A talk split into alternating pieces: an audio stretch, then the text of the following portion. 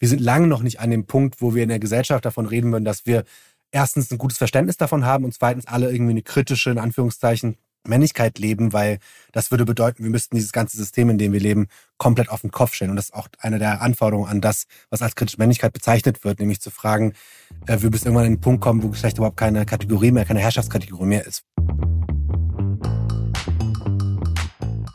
Willkommen bei unserem Podcast 5050 bei OMR. Wir sind Kira und Isa und zusammen wollen wir in unserem Podcast darüber sprechen, wie wir eine gerechtere Verteilung von Männern und Frauen in der Wirtschaft und in Führungspositionen erreichen, um irgendwann einem Gleichgewicht von 50-50 näher zu kommen. Toxische Männlichkeit ist ein Begriff, der aktuell viel diskutiert wird und den wir wahrscheinlich alle schon mal gehört haben. Toxische Männlichkeit beschreibt vermeintliche Vorgaben, wie ein Mann sein soll, was er zu fühlen und wie er sich zu verhalten habe. Aber was macht Männlichkeit überhaupt aus? Und welche Rolle spielt Männlichkeit in der Debatte über Geschlechtergerechtigkeit?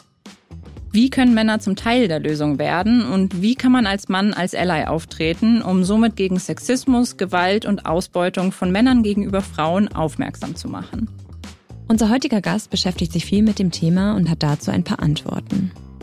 Fikri Anil ist Projektmanager und Autor sowie Botschafter bei Hifoshi Deutschland. He4She ist eine gemeinnützige Solidaritätskampagne von UN Women. Fikri Anil schreibt in deutschen Medien viele journalistische Artikel über Männlichkeit und Orientalismus. Er setzt sich dafür ein, Männer für Geschlechtergerechtigkeit zu sensibilisieren. Für uns ist es manchmal schwierig, die Männer in der Debatte mitzunehmen.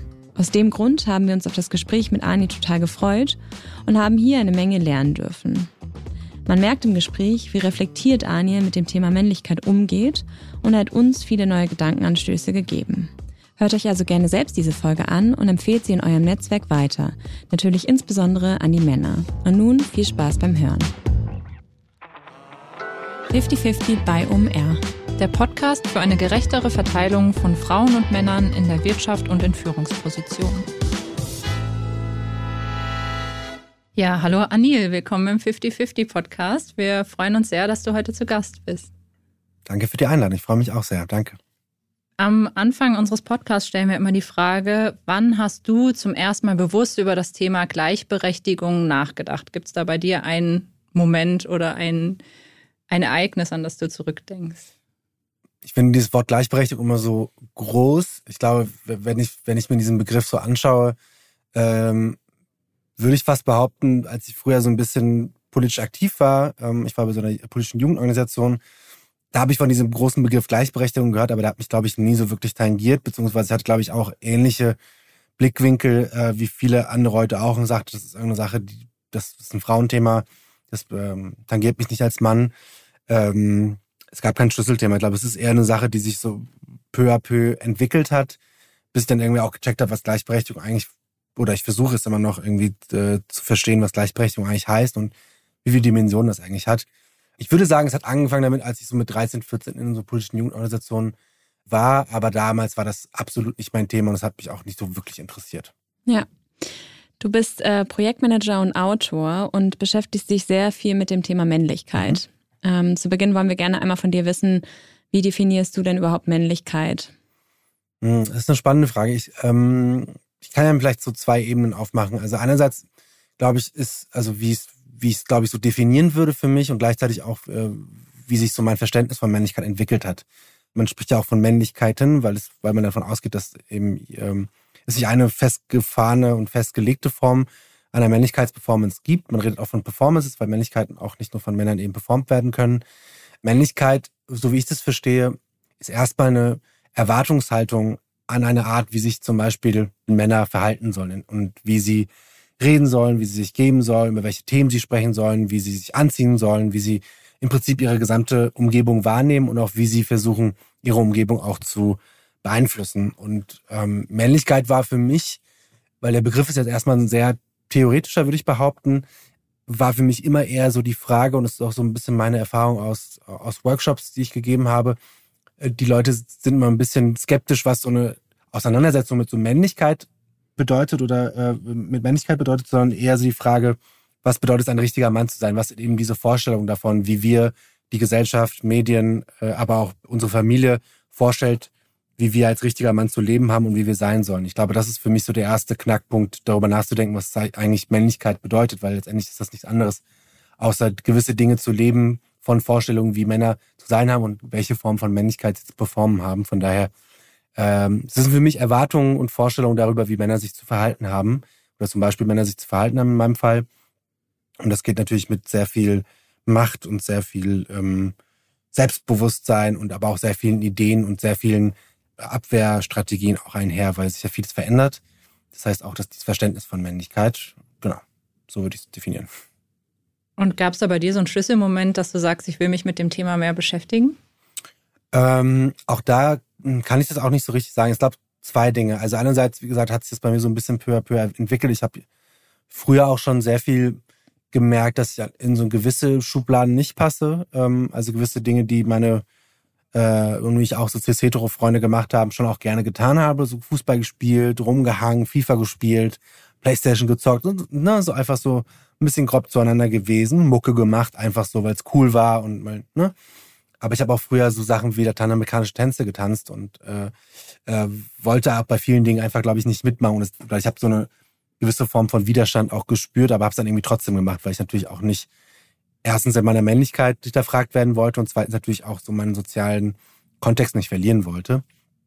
Aber es gibt natürlich gewisse Momente, die dazu geführt haben, dass ich, äh, und bei mir heißt diese Auseinandersetzung vor allem darüber schreiben, dazu geführt hat, nämlich, dass ich von Freundinnen äh, auf mein Fehlverhalten, auf meine Grenzüberschreitung angesprochen wurde. Äh, das, das, ne, das sind ja Sachen, mit, mit denen viele Männer irgendwie aufwachsen, von Dingen, die sie denken, die einfach total okay sind die aber eigentlich gar nicht so okay sind, wie zum Beispiel irgendwie, wie man im Club irgendwie Frauen anspricht, mhm. äh, oder wenn man sich gar nicht bewusst wird, dass man irgendwie im Bus gafft oder sowas, oder, äh, oder Leute irgendwie die ganze Zeit unterbricht, also Frauen unterbricht beim Reden oder sowas und die ganze Zeit sich in den Vordergrund stellt und sonst was. Aber es waren schon Momente, wo Freundinnen gesagt haben, so, ey Arnold, dein Verhalten ist, ähm, das geht so nicht und du hast Leute damit verletzt und damit wurde ich konfrontiert und äh, das ist bis heute äh, für mich immer so einer der stärksten und äh, wichtigsten Impulse gewesen, weshalb ich dann auch gedacht habe, okay, wenn mir an solchen Dingen schon gespiegelt wird, dass das nicht okay ist, dann, dann muss da, glaube ich, dann noch viel mehr geben. Es war wie so, als ob ich so mehrere Töpfe auf einmal in meiner ja. Küche gesehen habe, die ich mich nie getraut habe zu öffnen, aber die waren ja trotzdem in der Küche, die waren ja im Prinzip da. Die wurden irgendwann mal eingekauft und die hatten auch ihren Nutzen sicher. Aber manche, von manchen Töpfen musste ich mich, glaube ich, dann verabschieden, weil die dann irgendwann verbrannt waren und dann wollte ich sie auch nicht mehr benutzen. Ja, ja, verständlich. Und du hast eben Männlichkeit schon definiert. Spielen da denn die Faktoren Alter und Herkunft nochmal eine besondere Rolle? Absolut. Also ähm, genau, die Frage ist, wie, wie, wie theoretisch das jetzt aufziehen äh, soll. Also natürlich spielt äh, Klasse eine Rolle, spielt äh, Race eine Rolle, ähm, Alter spielt selbstverständlich auch eine Rolle, aber, äh, aber ganz generell, so ich mache das immer gerne so an meiner, meiner Biografie fest, so wenn ich zum Beispiel rede, dann, dann mache ich immer auch sehr klar, dass erstens, dass ich mich positioniere, nämlich aus einer cis-hetero able-bodied äh, spreche, aber gleichzeitig eben auch aus einer rassifizierten Männlichkeit. Und in der, in der Wissenschaft ähm, wird so ein bisschen davon gesprochen, es gibt ne, so hegemoniale Männlichkeiten, also das, was im Prinzip ganz einfach in unserer Gesellschaft als die erstrebenswerte Vorstellung von Männlichkeit ist, so dass meistens eine reiche, weiße, äh, cis-hetero-Männlichkeit, die sich durch Macht und Konkurrenz auszeichnet aber eben auch weiß ist, so in dem Kontext, wo wir leben. Und das, das kann ich im Prinzip gar nicht erfüllen. So, ich meine, äh, meine Eltern sind beide nicht in Deutschland geboren. Äh, meine Muttersprache ist Türkisch. So, das sind so viele Aspekte und äh, ich, natürlich erfahre ich auch rassistische Erfahrungen. Ähm, deshalb ich kann dieses Ideal überhaupt nicht erreichen.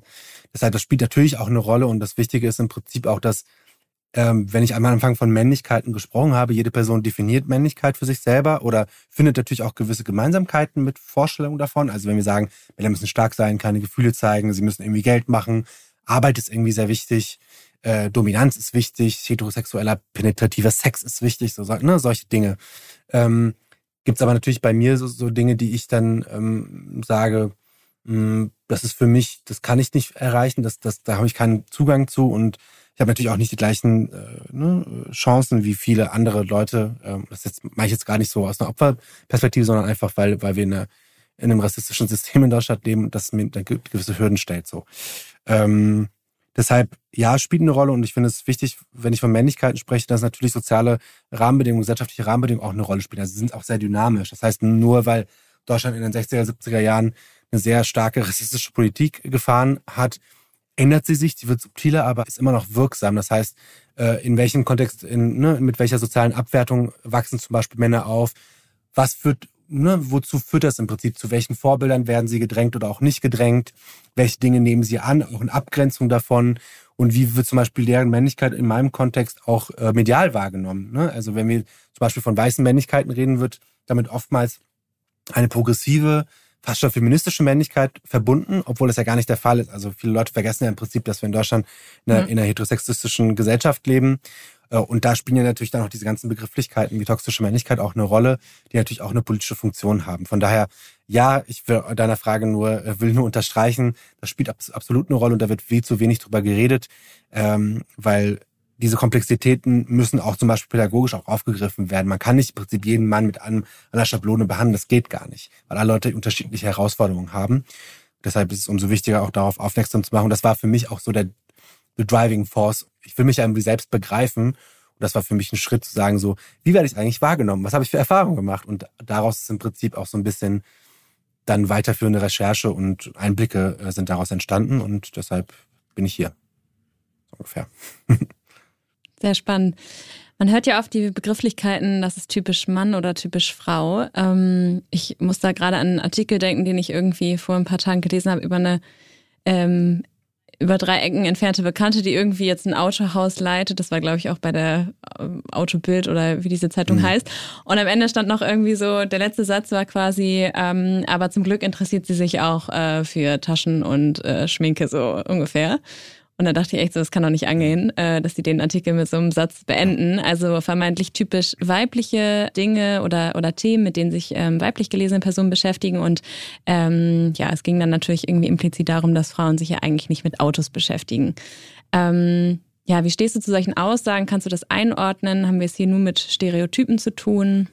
Also ja, sind, also ich weiß gar nicht, ob ich das jetzt in, der, in, den Kontext so direkt einordnen kann. Also ich glaube, das Beispiel macht vor allem eine Sache sehr deutlich nämlich dass wir uns zwar über solche Dinge ärgern, dass es solche Plattenstereotype gibt und wir eine andere Sensibilisierung dafür haben, so obviously ist das stereotypisch und obviously geht das natürlich auch damit einher, dass sich von Natur aus vorgestellt wird, also weil Männer und Frauen nun mal unterschiedlich sind, interessieren sich auch unterschiedlicherweise auch für gewisse Dinge so. Und das ist beim Autofahren zum Beispiel absolut so eine Sache. Ich hasse Autofahren, ich kann nicht Autofahren, ich habe keine Ahnung von Technik so.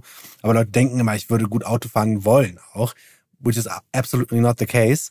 Aber ähm, ganz interessant, ich durfte ähm, die letzten zwei Jahre als Teil der Jury des sogenannten Goldenen Soundfalls, eine Initiative von äh, Sascha Verlin und Almut Schnering, die auch verantwortlich sind für den Equal Care Day beispielsweise, war ich Teil der Jury, die im Prinzip äh, absurde Negativbeispiele für Gender Marketing ähm, auszeichnen. Und Gender Marketing bezeichnet im Prinzip Produkte, die auf der Grundlage von Rollenzuschreibungen, Geschlechterrollen ähm, gelabelt werden. Es geht darum, dass zum Beispiel für, für Produkte, die für Mädchen oder Frauen gedacht sind, automatisch ein bisschen teurer kostet, obwohl es ähnliche Sachen sind. Und es hat ja auch einfach viel damit zu tun, wie dann solche Sachen auch besteuert werden, beispielsweise. Das ist eine andere Frage. Und ich finde, das Beispiel, das ihr eben nanntet, äh, dass wir jetzt über diese Plattenstereotype unterhalten, ist die eine Sache. Und ich glaube, es ist wichtig, dass wir an dem Punkt sind, wo wir das auch kritisieren und irgendwie auch erkennen. Aber ich glaube, es muss einen Schritt weitergehen, nämlich zu fragen, wann, äh, wodurch entstehen eigentlich solche ähm, Strukturen. Das hat natürlich auch viel damit zu tun, wie eine Werbeindustrie läuft, wie diese Werbeindustrie auch Geld macht und wie natürlich auch so Kapitalismus und Patriarchat sich sehr gern in Hand in Hand sieht und von, von diesen Geschlechterrollen und auch diesen Ungerechtigkeiten, die sie reproduzieren und manifestieren, auch äh, Profit schlägt. Deshalb ist es umso wichtiger, dass zum Beispiel Männer sich überhaupt darüber im Klaren sind, dass sie durch so kleine Dinge, zum Beispiel durch den Kauf von irgendwelchen Sachen äh, und auch so nach ne, Dingen, die bestimmte Gerecht Geschlechterrollen reproduzieren, Ungerechtigkeiten in der Zukunft auch äh, dafür den Grundstein legen. Und das ist jetzt eine sehr harte Aussage und man mag das jetzt vielleicht nicht so sehen, aber letztendlich ist es genau so, weil wir, ähm, das zeigen im Prinzip auch die ganzen wissenschaftlichen Erkenntnisse, dass äh, ne, in den Jahren von 0 bis 6 Kinder vor allem oder bis 0 bis 6 in den Anfangsjahren, aber bis dann quasi bis die Pubertät anfängt, in diesen Jahren sehr geformt werden. Und wenn sie in den Jahren sehr stark auch mit gewissen Geschlechterrollen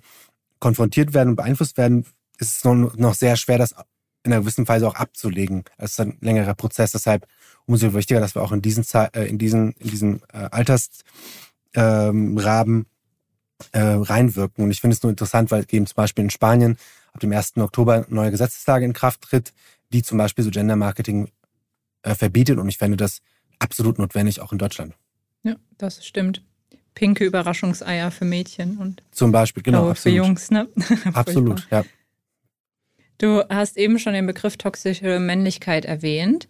Ähm, übergeordnet steht es ja oft für ein Rollenbild, das Frauen unterordnet. Was ist denn an dem ganzen Bereich toxische Männlichkeit oder insgesamt an toxischer Männlichkeit so gefährlich? Boah, so viel eigentlich. Ich, ähm, hm, ich weiß gar nicht, wo ich anfangen soll. Also, ähm, ich versuche mal anfangen. Also ich glaube, um, um, so ein bisschen diese Gefährlichkeit dieses Begriffs, weil ich glaube, der Begriff ist irgendwie Fluch und Segen zugleich. Ich muss das auch so platt jetzt einfach sagen, weil er ist insofern Segen, weil er für viele Probleme, die mit einer Männlichkeitsperformance zu tun haben, einen Begriff in, in, in Medien getragen hat, wo alle Leute sich vorstellen können, da geht es um etwas, was mit Männlichkeit zu tun hat, da geht es um etwas, was mit Männlichkeitsperformance zu tun hat und da geht es auch darum, zu identifizieren, wie groß eigentlich dieses Problem ist. Und was unter toxischer Männlichkeit ja verstanden wird, ist ja, ne, wie du schon sagtest, auch eine Unterordnung. Da geht es auch um eine Form von ähm, Abwertung von all dem, was nicht männlich ist, was vor allem nicht cis-heteromännlich ist. Da geht es vor allem auch um äh, äh, die Definition, wie Männer leben sollen, also immer auf Macht und Konkurrenz und Dominanz bedacht. Da geht es auch um die Frage, zum Beispiel auch eine Relativierung Ausübung von sexualisierter Gewalt, um Bodyshaming. Da geht es um, aber auch um so Fragen wie, wie zum Beispiel auch Männer gewisse Machtstrukturen erhalten bleiben. Da geht es zum Beispiel auch um die Fragen, das wird auch zum Beispiel darin fallen, also abgesehen von so Mansplaining und Catcallings und all these things that we know, auch zum Beispiel das Festhalten an diesem, an diesem Verständnis von Arbeit und dieser Wichtigkeit von Arbeit als Männlichkeitsperformance und dieser 40-Stunden-Woche und diesem Breadwinner-Prinzip. Das ist letztendlich auch toxische Männlichkeit, weil es natürlich auch eben die Grundstein für Ungerechtigkeiten legt. Aber der Begriff ist insofern auch spannend und ähm, gefährlich. Also spannend nochmal, weil er eben nicht nur sagt, Männer sind eine Gefahr für die Gesellschaft. Und das ist natürlich auch eine sehr große, ähm, ein, ein, ein, ein, groß, ein großer Spruch. Äh, ich, vielleicht habt ihr es auch mitbekommen. Es gibt ein neues Buch von Boris von Hesen, einem Pädagogen und äh, auch ähm, Pädagogen, der auch in der Männerarbeit tätig ist. Der hat ein Buch herausgebracht, das heißt, was Männer kosten. Da geht es im Prinzip, da wird mhm. aufgeschlüsselt, dass die Art und Weise, wie wir Männlichkeit leben, einen volkswirtschaftlichen äh, Schaden von, ne, konservativ gedacht, von so knapp 63 Milliarden Euro pro Jahr verursacht. So, und da geht es um Fragen von Sucht, da geht es um Spiel, also Spielsucht, da geht es um Fragen von, äh, wie ist das Verhalten mit PKWs, da geht es auch um die Fragen, wie, äh, ne, wie ungesund ernährt wird, etc. Also eine große Bandbreite. Und ich finde, dieses toxische Männlichkeit-Begriff ähm, ist wichtig, weil er so ein bisschen die Finger in die Wunde legt, aber er schreckt natürlich auch viele Männer ab, weil die denken, boah, bin ich jetzt per se irgendwie schädlich und giftig und so, hm, hm, hm und dann will ich mich damit auseinandersetzen. Aber es ist auch ein bisschen das ein, so ein einfacher Way out. Ich finde es spannend, wie viele Männer äh, und auch viele so Männerrechtler und auch Maskulinisten teilweise auch mir so ein bisschen in die, in die DMs sliden und sagen, boah, äh, du bist kein echter Mann, weil äh, du negierst dich ja im Prinzip selber, wenn du toxische Männlichkeit darüber sprichst und darauf aufmerksam machst. Und ich finde, es ist immer so, das ist einfach zu einfach, weil der Begriff ist ja erstmal entstanden, das finde ich, glaube ich, auch nicht uninteressant, hm, in den 1980er Jahren in, in den USA aus einer sogenannten mythopoetischen Männerbewegung. Ähm, es gab so ein Buch von Robert Bly, Eisenhans ist auf Deutsch, heißt das. Äh, da ging es um die Frage, um so eine bestimmte äh, Gruppe von Männern, die sich so in den 70er und 80er Jahren die Fra Frage stellte, okay, nach dem Krieg hat sich irgendwie was viel verändert und unsere Eltern, äh, wir sind nicht mehr zufrieden mit dem Männlichkeitsverständnis unserer Eltern und wir müssen was an unserer Männlichkeit verändern. Und ich finde es erstmal total wichtig und richtige Schlussfolgerungen, aber die kommen im Prinzip zu einer ganz äh, abstrusen ähm, Gedanken, weil die sagen, ähm, Männer müssen äh, aufhören, ähm, jetzt sich komplett feministisch zu geben, sondern es braucht im Prinzip einfach nur, ne, aus so Mythen herausgelesen, Vorbilder, wonach sich Männer im Prinzip wieder richten können. Und die suchen sie halt in so, so alten Mythen in der Natur. Und sie sagen im Prinzip, ähm, Frauen sind im Prinzip daran schuld, weil sie Männer davon abhalten, diese wahre Männlichkeit zu entdecken. Habt ihr vielleicht auch mal mitbekommen, Björn Höcke hat mal 2015 gesagt, wir müssen unsere wahre Männlichkeit entdecken. Das geht genau in diese gleiche Richtung. Zu sagen, äh, wir müssen wieder entdecken, was uns genommen wurde vom, vom Feminismus, von dieser Gesellschaft, in der wir jetzt sind, die natürlich eine jüdische Weltverschwörung sei. Ne, da gibt es auch in den 1920ern auch die Weisen des Zion, die jetzt im Kontext von so Männerrechtsbewegung sehr beliebt ist. Und ich glaube, das Spannende ist im Prinzip, dass dieser Begriff der toxischen Männlichkeit eben auch ein antifeministisches Framing ist. Nämlich zu sagen, dieser Begriff zeugt im Prinzip nur davon, dass äh, Frauen Männer vernichten wollen, weil sie uns eine Schädlichkeit, eine Giftigkeit, eine inhärente Giftigkeit zuschreiben. Und, das ist aus meiner Perspektive natürlich interessant, weil ich mich auch viel dazu beschäftige, zur Konstruktion von muslimisch-türkischen äh, Männlichkeiten, weil sie sagen, weiße Männer, die haben nichts damit zu tun mit toxischer Männlichkeit, weil wir machen den Abwasch, so in der Regel, oder auch nicht, eher nicht. Äh, aber die, die jetzt frauenfeindlich sind, die häusliche Gewalt ausüben, die keine Ahnung von Geschlechtergerechtigkeit haben, die so einen krassen, unkontrollierten Sexualdrang haben, das sind die nicht weißen Männer. Das sind die muslimischen, das sind die arabischen, das sind die türkischen, das sind die whatever-Männlichkeiten. Das heißt, dieser toxische Begriff ist auch ein, äh, teilweise wird auch in rassistischen Kontexten genutzt, aber vor allem auch in antifeministischen Kontexten. Deshalb, der Begriff ist sehr groß und ist, hat aber im Prinzip seine Popularität erfahren 2016, 2017, nachdem Trump von seinem Lockerroom Talk gesprochen hat. Das heißt, ich weiß nicht, ob man ihm dankbar sein soll oder auch nicht, eher nicht, aber ich finde es trotzdem wichtig, weil jetzt über Männlichkeit gesprochen wird, aber, und das ist die Gefahr, viele Männer sagen, ach, ich relativiere ja gar keine sex äh, sexualisierte Gewalt oder ich betreibe ja gar keine Täter-Opfer-Umkehr. Ich bin ein guter Mann mit einer guten Männlichkeit. Und das ist dann wieder eine sehr falsche und auch nicht, also eine sehr schwammige Diskussion, die aber viele Männer äh, sich zu dieser zu dieser Schlussfolgerung äh, hinreißen lässt, zu sagen, dann brauche ich im Prinzip nichts machen. Aber das ist genau der Fehler. Ja. Sorry, das musste, also der Begriff ist, äh, der spürt mir immer so viel durch den Kopf. Deshalb äh, wollte ich das nur ein bisschen aufdröseln, weil ich es tatsächlich wichtig finde, äh, um auch auf die Gefahren auch so antifeministischen Perspektive aufmerksam zu machen. Ja, ist total gut, um den Kontext zu verstehen und da war total viel Spannendes drin. Ähm, es gibt ja auch neben der toxischen Männlichkeit äh, die kritische Männlichkeit, ähm, wahrscheinlich so ein bisschen das Gegenteil davon. Äh, das bedeutet ja im Prinzip die Anerkennung von feministischen Kämpfen. Ähm, wir haben uns gefragt, ist das bisher ein theoretisches Konstrukt oder wo findet man die ähm, kritische Männlichkeit aktuell?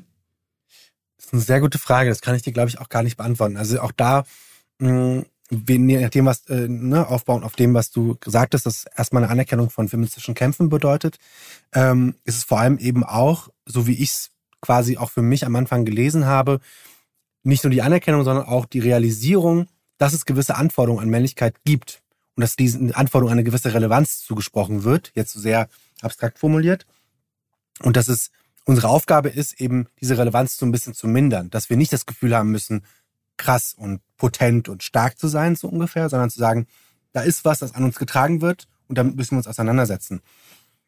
Und diese kritische Männlichkeit oder auch das, was in, einem deutschen Kontext von äh, als kritische Männlichkeit verstanden wird, ist erstmal so eine, also würde ich behaupten, ist schon auch eine linke Diskussion und aus linken Kontexten entstanden in den letzten fünf bis sechs Jahren, wo viele äh, äh, Organisationen und auch Einzelpersonen sich äh, sehr stark machen, viele Leute auch ähm, wichtige Arbeit leisten ähm, so eine Patriarchatskritik von Männern auch für Männer zu machen.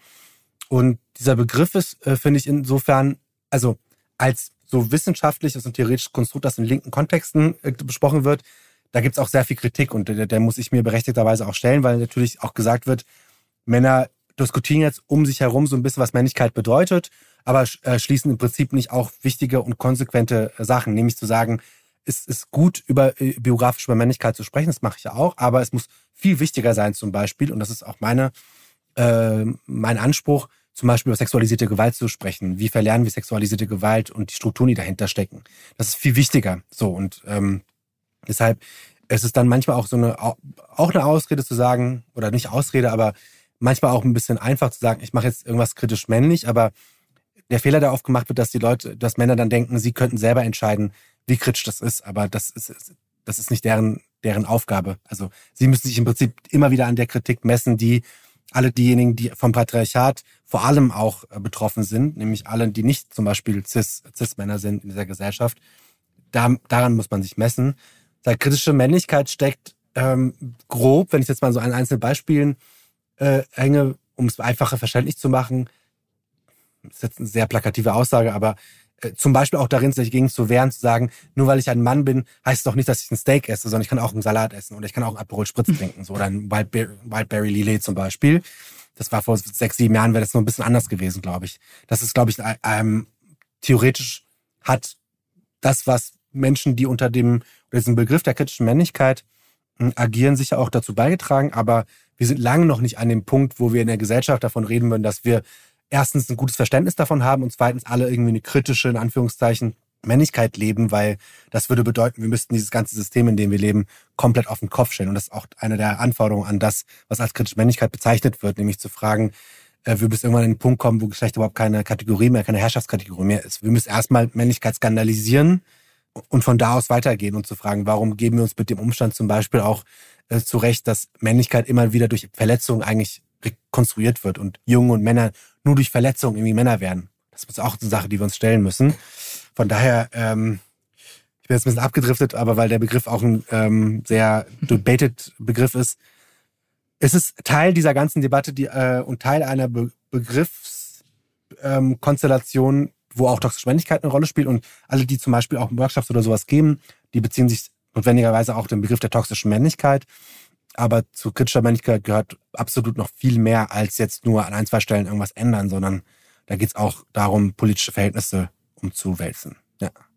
Passend dazu hast du mal gesagt, Männer müssen sich als Teil der Lösung sehen. Männer sind in der Pflicht, ihre, ihr Verhalten radikal zu verändern.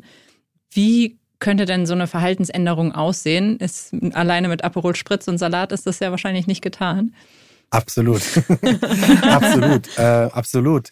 Ähm, gleichzeitig kann das natürlich auch immer so ein wichtiges Signal sein nach außen. Ne? Ich, das ist, äh, ich merke dann immer selber auch se an mir selber, wie viel Überwindung das teilweise dann auch kostet. Ne? Und wie viel Überwindung es das über die Jahre auch gekostet hat, dazu auch zu stehen, zu sagen, I don't care what you say, ich trinke jetzt mein Lillet. Ne? Als, als, als Beispiel. Aber ja. das, da merkt man halt, wie stark auch dieses Patriarchat auch in unseren Denkweisen und unsere Verhaltensweisen auch ähm, beeinflusst. Ähm, ich glaube, ich versuche es auch einfach zu machen, weil ich, natürlich würde ich mir an vielen Stellen wünschen, dass es erstmal dazu kommt, dass, dass viel mehr Männer sich durch eine Realisierung, dass sie auch vom Patriarchat betroffen sind, auch merken, ey, ich habe auch viel mehr davon zu gewinnen. Da geht es nicht darum zu sagen, ich nehme jetzt ähm, das, den Feminismus an wie eine Religion, die ich jetzt annehme. Darum geht es nicht, aber das ist manchmal so ein bisschen die Vorstellung, ähm, sondern eher zu realisieren, oh, ich bin auch von betroffen.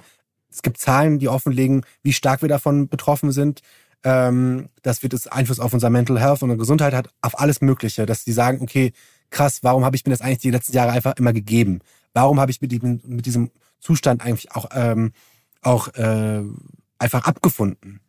Wieso nehme ich mir da auch nicht die Motivation heraus, auch freier, freier von Rollenbildern und freier von, von so Erwartungshaltung auch zu leben? Ich glaube, das ist eine wichtige Sache, die man, also die Realisierung kostet alleine schon Zeit. Und zweitens auch die Prämisse, anzuerkennen, aus diesem Verständnis heraus, es gibt eine Ungerechtigkeit und es gibt eine, äh, eine gesellschaftlich gewachsene Ungleichwertigkeit, die gewachsen ist und die müssen wir auch erkennen. Also allein die Realisierung, ohne zu sagen, ja, aber was ist mit Männern? Ja, natürlich, aber wenn wir uns eigentlich ausnahmslos alle Daten zu irgendwelchen Sachen angucken, äh, entweder sind überproportional Männer davon betroffen oder sind überproportional Täter. Und von den Sachen, wo sie in der Regel betroffen sind, hat es vor allem auch damit zu tun, äh, wie stark sie auf gewisse Vorstellungen von Männlichkeit auch reingehen. Also ne, so allein, wenn wir jetzt zum Beispiel auf Instagram oder TikTok mal raumgehen, alle Videos, wo Männer irgendeinen, ich muss als Scheiß bezeichnen, wo sie ohne irgendwelche Helme von irgendwelchen Brücken springen oder keine Ahnung Parcours machen oder oh, keine Ahnung was. So, das ist also man kann sich ja vorstellen, wie also wie leichtfertig sie mit ihrem Leben umgehen und so. Dann natürlich gibt's da also das sind ja so alle Vorstellungen von ich muss irgendwie cool sein für die Kamera. Deshalb lasse ich zum Beispiel so mein Leben, letztes Mal Lebensausspiel. Das, das ist eine Sache, die hat absolut was damit zu tun. Und wenn Männer, wenn er davon, äh, würde ich behaupten, also Cis-Männer äh, mal auf die Trichter kommen, zu sagen, hey, das ist irgendwie größer als das, was ich mache, sondern ich kann davon viel mehr gewinnen und ich habe davon auch viel mehr zu gewinnen. Und dann zu sagen, boah, ein anderes Leben ist möglich, umso wichtiger. Deshalb als Teil der Lösung müssen sie sich sehen, weil sie natürlich Machtstrukturen besetzen, sie haben viel mehr Privilegien, sie haben viel mehr, äh, viel, ne, wirtschaftliche, politische etc. Macht. Deshalb, und das auch zu realisieren und nicht zu sagen, äh, wie gewisse andere politische Parteien, es gibt jetzt Männerdiskriminierung oder sowas. Ähm, so, das ist eine Sache, die, das ist im Prinzip auch so eine Art von, man merkt, es gibt gewisse Dinge, an die sich Männer gewöhnt haben. Und jetzt, wo sie äh, Leute Gleichberechtigung wollen, fühlt sich das für sie halt immer wieder nach, nach so einem Nachteil an was halt absolut nicht ist. Und das kennen sie halt einfach nicht. Deshalb ist es so ein bisschen, ich werde da manchmal ein bisschen wütend, aber ich muss da selber auch an mir arbeiten, weil ich ja auch nicht jeden Tag denke, ich kann jetzt irgendwie total umgehen und sowas. Ich reproduziere 50.000 andere Sachen und ich bin immer noch sexistisch, extrem sexistisch sozialisiert und sowas und ähm, reproduziere das auch. Deshalb ist es immer wieder der Kampf, dagegen zu wehren, ähm, weil wenn wir jetzt in einer Gesellschaft leben würden, die mich nicht so oft dazu einladen würde, äh, mich in so einem System auch wohlzufühlen, dann wäre es auch einfacher so. Aber ich würde behaupten, äh, selbst in Ländern, wenn wir zum Beispiel an die skandinavischen Länder denken, selbst in Ländern, wo man sagt, es gibt viel mehr äh, äh, äh Gender Equality, so, da gibt es auch sehr viele Fallstricke. So zum Beispiel auch in Finnland oder auch in Schweden sind die Raten von, von Femiziden auch im, ne, per capita viel größer als in Deutschland eigentlich. So, und das sind auch gewisse Dinge, die man sich auch vor Augen halten muss. Siehst du da eine Veränderung im Verhalten der Männer im Vergleich zu, du hast eben gesagt, vor sieben Jahren war das noch nicht möglich? Tut sich da was in den letzten fünf bis zehn Jahren? Hm, das finde ich eine sehr spannende Frage und ich kann, glaube ich, auch nur aus meinen, meinen Beobachtungen, aus meinen Bubbles das ein bisschen betrachten. Also ich glaube, ich sehe auf jeden Fall eine sehr große Diskrepanz zwischen Leuten, die ähnlich, vielleicht links sind, so ein bisschen sich auch ganz grundsätzlich anerkennen, wir brauchen irgendwie Gender Equality, die sehen eine Notwendigkeit und es gibt auch viel mehr Artikel dazu, es gibt viel mehr Sensibilisierung dafür, aber was heißt es wird viel mehr darüber gesprochen, sagen wir es mal so. Keine Sensibilisierung, aber es wird viel mehr darüber gesprochen. Das ist, glaube ich, wichtig. Und das erkenne ich auf jeden Fall an. Ich finde auch, dass ähm, ne, viele, äh, viel mehr Menschen zum Beispiel auch anerkennen, und da gibt es ja auch äh, so eine Männerrechtsorganisation, die aber profilministisch einstellen, die auch zum Beispiel viel mehr auch in ihren, in, in ihren Kontexten auch ähm, gewisse Überzeugungen auch teilen und als Werte teilen, die, glaube ich, vor 10, 15 Jahren nicht so selbstverständlich gewesen sind. Ähm, ich sehe auf jeden Fall einen größeren Mut auch, zum Beispiel in der Popkultur mit gewissen Vorstellungen von Männlichkeit auch zu brechen, sei es jetzt zum Beispiel, wie, wie man sich anzieht oder äh, zu welchen Themen man auch steht. So, selbst auch im Fußball, da aber noch nicht so viel, aber so Harry Styles, Timothy Chalamet, Lenas X mhm. und sowas, also diese Vor äh, Vorbilder, da gibt's auf jeden Fall mehr. Ich würde aber sagen, gleichzeitig, und das hat dann natürlich auch viel damit zu tun, mit welchen Machtstrukturen wir auch arbeiten und betrachten, es gibt natürlich auch extrem große Backlashes. So, das ist dann nicht nur so ein Spruch von einem Björn Höcke oder auch irgendwelchen äh, Sprüchen von Friedrich Merz. Da geht es auch um eine international verletzte äh, männerrechtlich oder maskulinistische Szene, die extrem dagegen agitiert. Also zum Beispiel Susanne Kaiser schreibt in einem Buch Politische Männlichkeit von einer wirklich so politischen Männlichkeit, die sich international vernetzt. Ähm, äh, also es gibt sehr viele Backlashes, es gibt sehr viel mehr Hate Speech. Das zeigt auch zum Beispiel der, ähm, der dritte Gleichstellungsbericht der Bundesregierung. Es gibt vielmehr auch, gerade in sozialen Medien, eine sehr starke Vorstellung davon, immer noch, was es heißt, ein richtiger Mann zu sein, was ein, nicht ein richtiger Mann zu sein. Und das, das ist, also es herrschen nur noch sehr äh, klassische Rollenbilder. Also wenn man so ein bisschen rumscrollt. Ähm, von daher und auch in den Workshops mache ich schon auch die Erfahrung, dass wir bei weitem noch nicht an dem Punkt sind, wo Leute erstens über Begrifflichkeiten Bescheid wissen, zweitens auch frei von maskulinistischen und antifeministischen Narrativen sind oder auch straight up misogynen und sich überhaupt nicht darüber im Klaren sind. Das heißt, ich bin in Berlin, so das ist, glaube ich eine andere Bubble, aber wir müssen natürlich im Klaren sein, dass wir in Deutschland an einer konservativ-bürgerlichen Mehrheit wohnen, wo sowas noch nicht so wirklich ankommt. Geschweige denn von, von Care-Arbeit oder Notwendigkeit von, von, von Mental Load zum Beispiel zu teilen, davon zu sprechen. Also da sind wir bei weitem nicht so weit. Ja, das finde ich auch immer wichtig, sich das nochmal vor Augen zu halten, in was für einer Bubble man sich eigentlich bewegt und ja, ähm, ja mit welchen Fachbegriffen man teilweise auch um sich schmeißt, ähm, ja. die nicht unbedingt irgendwie alle direkt einordnen können. Ja. Ähm, ja. Ein weiterer Begriff, ähm, Ally, der oft äh, verwendet wird im ähm, Bereich der ja, Männlichkeit. Darauf würde ich nochmal ganz gerne eingehen. Du hast mal gesagt, was Ally für dich bedeutet.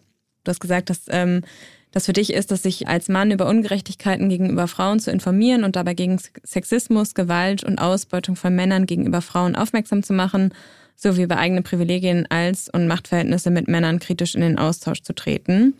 Hast du vielleicht ein Beispiel, wo du dich als Ally verhalten hast, was dir vielleicht in den Sinn kommt? Ja, also ganz grundsätzlich will ich das vielleicht vorweg sagen. Ich glaube, Ally, ähm, und da würde ich von, von Freundinnen darauf aufmerksam machen, ich weiß gar nicht mehr, wer das jetzt genau war, aber ähm, Ally ist keine Sache, die man irgendwie einfach wird oder die, an die man sich bezeichnen kann, sondern ist, glaube ich, eher eine Sache, die man sich jeden Tag aufs Neue verdienen muss. Deshalb, das finde ich, glaube ich, eine wichtige Unterscheidung, weil das, man, ähm, das so ein proaktiver, äh, proaktives Tun ist, Ally sein.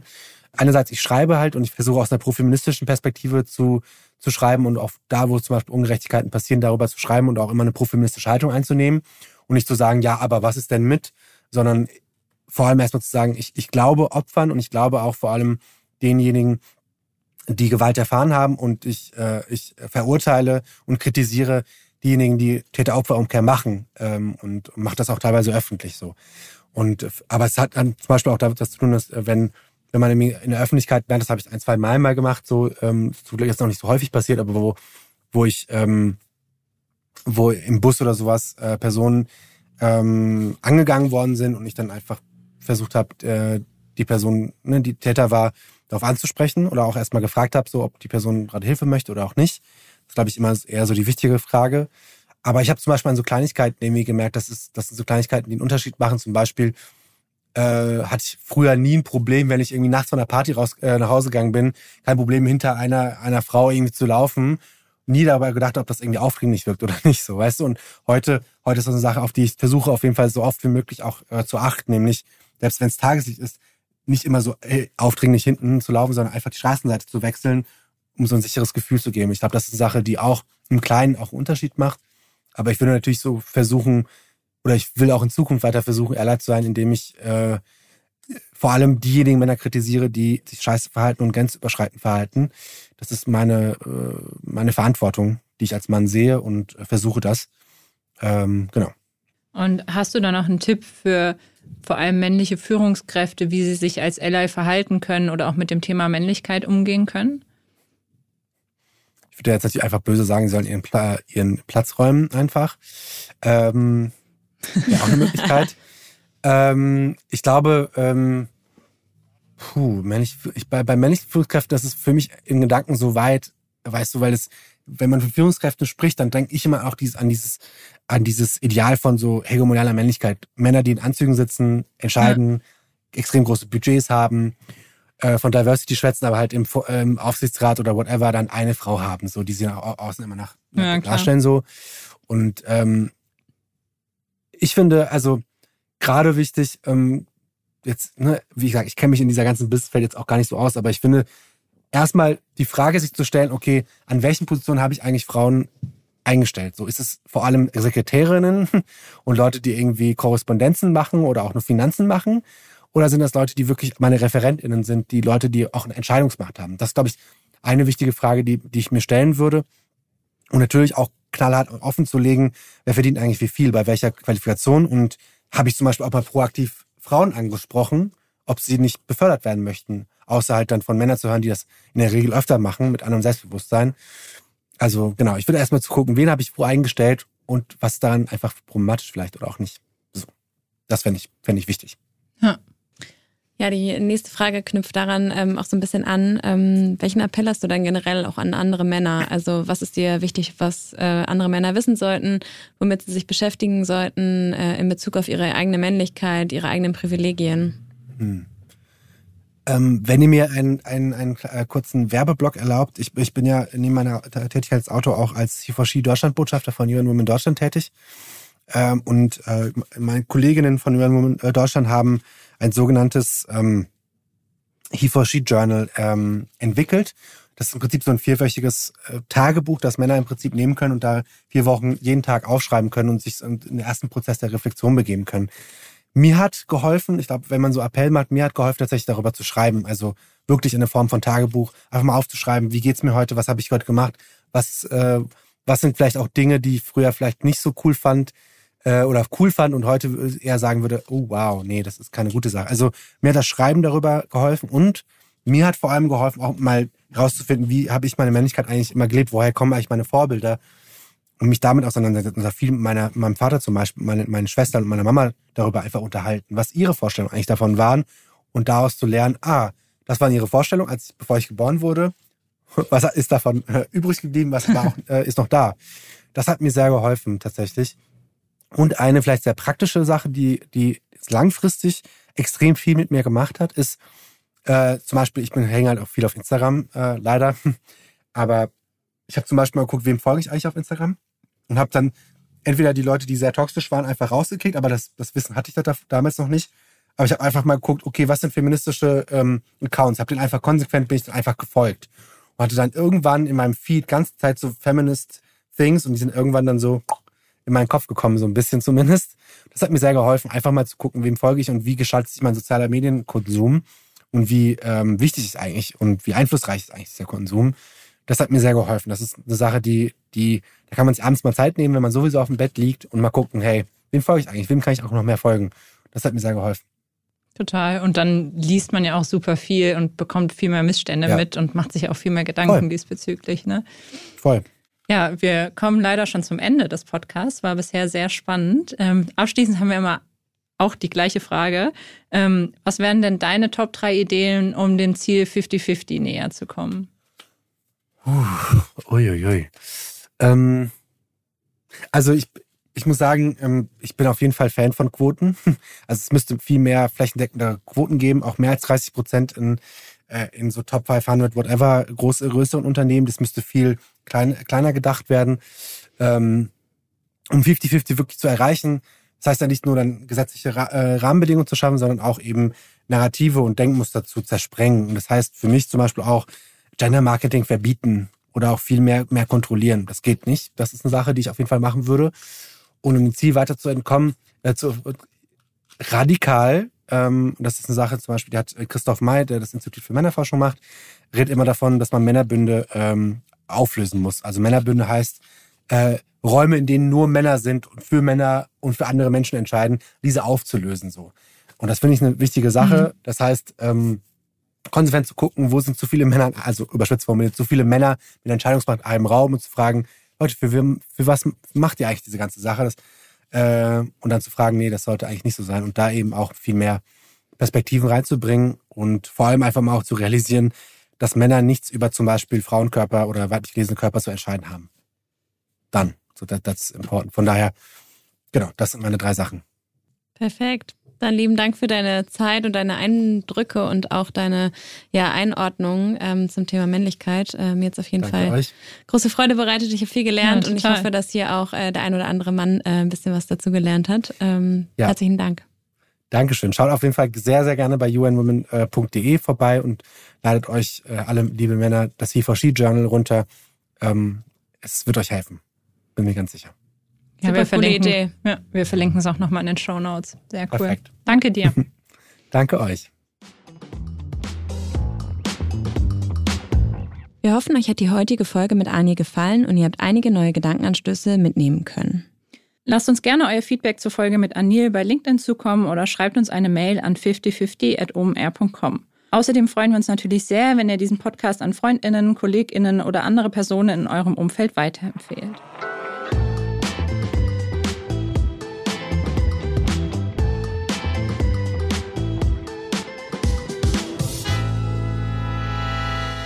Dieser Podcast wird produziert von Podstars bei OMR.